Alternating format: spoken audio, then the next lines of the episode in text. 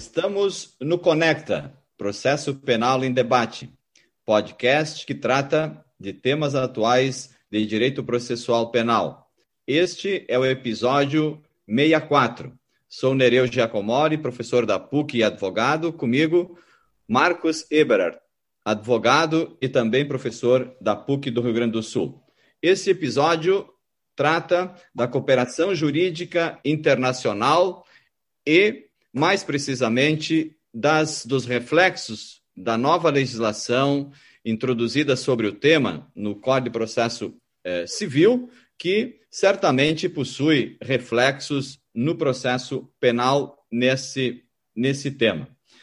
Temos conosco o professor doutor Marcelo Guazelli Peruquim, que além de professor é advogado criminalista, doutor em Direito pela PUC do Rio Grande do Sul, onde trabalhou justamente este tema da cooperação jurídica internacional.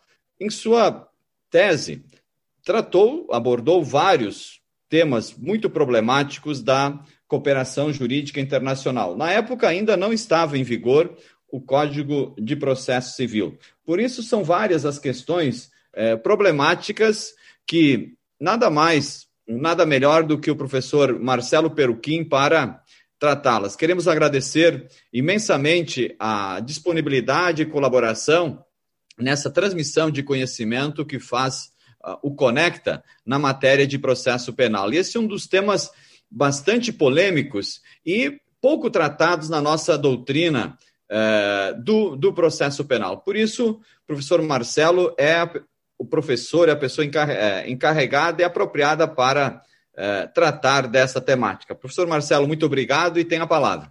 Muito obrigado, professor Nereu. Quero agradecer sinceramente o convite para participar. Também extensivo ao professor Marcos Eberhardt, também ao Marcos Pipe, que está conosco, meu agradecimento. De fato, é um tema é, tormentoso e muito interessante de se estudar, eu me dedico a esse tema desde o final da década de 90, como o professor Nereu tem conhecimento, e venho exercendo as minhas pesquisas desde lá, eh, tanto na área acadêmica quanto na, no próprio exercício da advocacia. Situação muito peculiar, meus amigos, em relação à cooperação jurídica internacional em matéria penal, porque temos uma situação de verdadeira lacuna jurídica ainda no Brasil e que torna por isso mesmo o tema ainda mais interessante. Para termos uma ideia, uh, o principal instrumento normativo até a chegada do Código de Processo Civil, cuja entrada em vigor se deu em 2016, até esta data era uma resolução administrativa interna do STJ, a famosa Resolução 09 de 2005, que era utilizada, inclusive, como rácio decidente pelo próprio Supremo quando examinava a cooperação internacional e demais tribunais do país que a utilizavam, inclusive, como razão de decidir. Veja uma resolução administrativa. Nós não temos uma lei específica no Brasil ainda em matéria penal, é, vinculada à cooperação internacional, isso é uma lacuna inegável. Existem projetos, como sabemos, em tramitação, e isso é uma necessidade premente que surge no Brasil, porque não há dúvida, professor Nereu Marcos, que com a entrada em vigor do novo CPC em 2016, que no seu artigo 26 e seguintes regulamenta a cooperação internacional em matéria civil, esta circunstância fez com que houvesse uma tendência de que o próprio CPC fosse utilizado como base normativa para a matéria penal, em virtude da inexistência de uma lei específica em matéria penal. E assim, por exemplo, o Supremo, já no ano de 2016, assim o fez, utilizando expressamente em matéria penal o próprio CPC. Nós temos, então, esta configuração e, e temos um arcabouço normativo ainda disperso em matéria penal em cooperação no Brasil, e o que faz, como eu disse, tornar muito necessária o surgimento de uma nova legislação específica em matéria criminal. Porque o novo CPC, ele traz regras gerais, princípios gerais da matéria, mas ele não se debruça sobre questões específicas que envolvem a questão criminal, muito especialmente, professor Nereu, a chamada cooperação de segundo e terceiro graus, que são aquelas que podem trazer gravame irreparável, tanto ao patrimônio quanto à liberdade do sujeito envolvido, que é o sujeito involucrado na cooperação. Uma outra situação muito interessante que nós vivemos no Brasil, e no mundo todo é assim, é uma tradição de que a cooperação seja estudada muito mais sob o prisma do direito internacional público, e por isso se encontra literatura até hoje muito mais rica de direito internacional em matéria de cooperação do que no direito penal especificamente. E temos também uma deficiência de compreensão da proteção dos direitos e das liberdades da pessoa envolvida nesse campo. É por isso, e essa foi a razão pela qual me dediquei a esse tema, a tentativa de construção de um arcabouço mínimo de proteção a partir de princípios que foram trazidos para essa ordem de princípios maiores do direito internacional, como especialmente o contraditório, a ampla defesa, no cenário da cooperação. Então, esse é um apanhado geral, professor Nereu, que faço, e fico à disposição dos amigos para nós tratarmos de algum ponto mais específico do novo CPC ou de algum outro aspecto que seja de interesse para nós conversarmos. Também, tá obrigado, obrigado, professor eh, Marcelo. Eh, me recordo que eh, na sua tese havia uma preocupação muito forte com relação ao contraditório nesses pedidos de cooperação jurídica internacional. Como que está essa situação do contraditório? Me parece que em algumas situações os pedidos eh, passavam uh, ao largo do contraditório, vamos dizer assim, que eu sei que era uma preocupação sua naquela época. Exato. A resolução 09 do STJ de 2005, ela previa a possibilidade de que a medida de cooperação internacional, especificamente a carta rogatória, fosse implementada em caráter confidencial como o chamado contraditório postergado ou diferido, ou seja, é, seria dado conhecimento ao sujeito envolvido na cooperação apenas após o cumprimento da medida.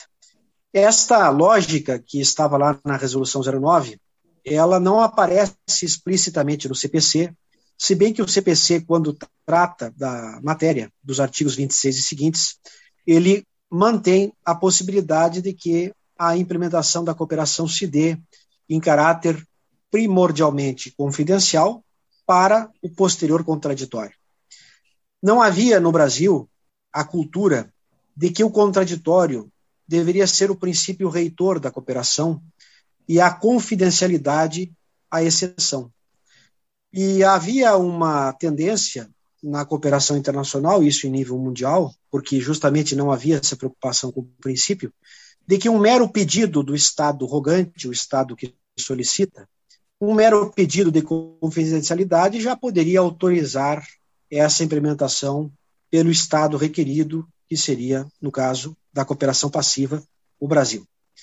Portanto, a construção que fiz na tese, que foi defendida em 2012, era exatamente a preocupação de que o contraditório fosse reconhecido como um dos princípios que figurasse no rol dos princípios da cooperação internacional. Há uma questão histórica interessante aqui na América do Sul. Talvez o professor que melhor tenha trabalhado a questão dos princípios entre nós foi o professor Raul Servini, no ano de 2000, quando escreveu uma obra tratando dos princípios no protocolo de São Luís do Mercosul, que foi internalizado no Brasil no ano de 2000. E no rol desses princípios de cooperação estão lá princípios exteriores e intradogmáticos, como a obra examinou, mas o princípio do contraditório não figurava lá. Daí surgiu a ideia da construção da tese para que o princípio do contraditório fosse justamente colocado nesse rol. Esta é uma luta ainda no início. O CPC, por exemplo, não trata de ação específica de cooperação em matéria penal. No mínimo, o legislador possa exigir o preenchimento ou a observância de requisitos de cautelaridade para que o Estado rogante possa postular esta confidencialidade. E no exercício do exequatur, que será afeto ao STJ no Brasil, se possa então fiscalizar o preenchimento desses requisitos para que o contraditório possa ser afastado de maneira motivada. Então, esta é a forma, professor Nereu, de preservação do contraditório como princípio. Se perceber que ele continua sendo a regra e a necessidade de que, para o seu afastamento, exista a postulação e a decisão motivada nesse sentido. É importante, é, que eu, eu, acho que é muito importante referir, professor Marcelo, que, é, e ficou claro isso pela sua, ficou claro isso pela sua voz, que, pela sua fala, que o, o procedimento de, de cooperação jurídica internacional é, em verdade, uma essencialidade, ou seja, um procedimento essencial para que a gente possa ter, por exemplo, valoração da prova eventualmente colhida nessa cooperação no Brasil e, evidentemente, em qualquer outro país. Ou seja, há toda uma necessidade é, de proteção da cooperação jurídica, do procedimento de cooperação jurídica, para que a gente possa ter essa, é, esse valor, principalmente do ponto de vista probatório, porque aqui interessa, me, se apresenta uma matéria que, que me interessa é, bastante na pesquisa, então a cooperação jurídica realmente deve ser levada muito a sério. Esse é o episódio número 64 do Conecta Podcast, com o tema Cooperação Jurídica Penal e o novo Código de Processo Civil. E hoje está conosco o professor Marcelo Caetano Guazelli Peruquim, que é pós-doutor em Democracia e Direitos Humanos pela Universidade de Coimbra, 2014, é doutor em Direito pela Faculdade de Direito da PUC, 2012, mestre em Ciências Criminais também pela PUC é, no ano de 2000, é professor de diversas instituições, diversas universidades e também professor de Direito Penal, Processo Penal e Prática Jurídica na Escola de Direito da PUC. Uma satisfação enorme tê-lo conosco, o professor Marcelo Caetano Guazelli Peruquim, que é advogado militante aqui no estado do Rio Grande do Sul, no Brasil, há muitos anos, é um, um colega é, formidável, um grande amigo e um excelente professor que hoje nos brinda aqui no Conecta Podcast, nesse episódio 64, com esse tema bastante importante e preocupante é, no Brasil. Mais uma vez, agradeço a todos a audiência do Conecta Podcast, Processo Penal em Debate, com Nereu Giacomoli e Marcos Eberhardt, nesse episódio, que está no ar hoje, 4 de agosto, às 18 horas.